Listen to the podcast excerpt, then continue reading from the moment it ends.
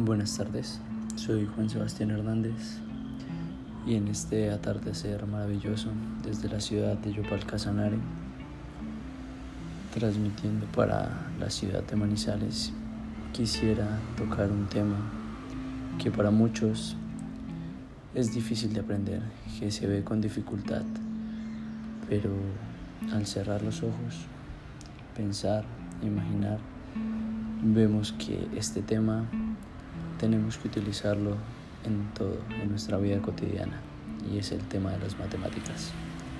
Las vemos en todo lugar. Quisiera ahondar el tema y ponerlo desde el tema taurino, en el toreo. En el toreo vemos cómo las matemáticas son importantes. Se construyen plazas de toros circulares, como en la geometría. También tenemos las distancias, tenemos las alturas, tenemos que en los carteles se anuncian tres toreros, seis toreros, dos toreros o un torero. Siempre hay números. Las playas se construyen para mil, dos mil, cinco mil, diez mil, dieciséis mil personas, dependiendo si es de primera, segunda o tercera categoría. Los toreros llevan trajes que se hacen con medidas para que les queden bien a sus cuerpos.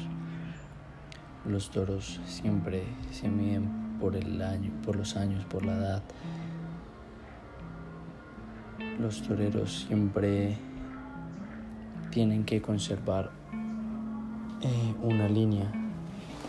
Y cuando están lidiando el toro, tienen que enganchar las embestidas de los toros, respetando una distancia para no atravesarse en la, en la línea del toro para que éste lo arrolle. Creo que es un tema importantísimo, las matemáticas en el toreo.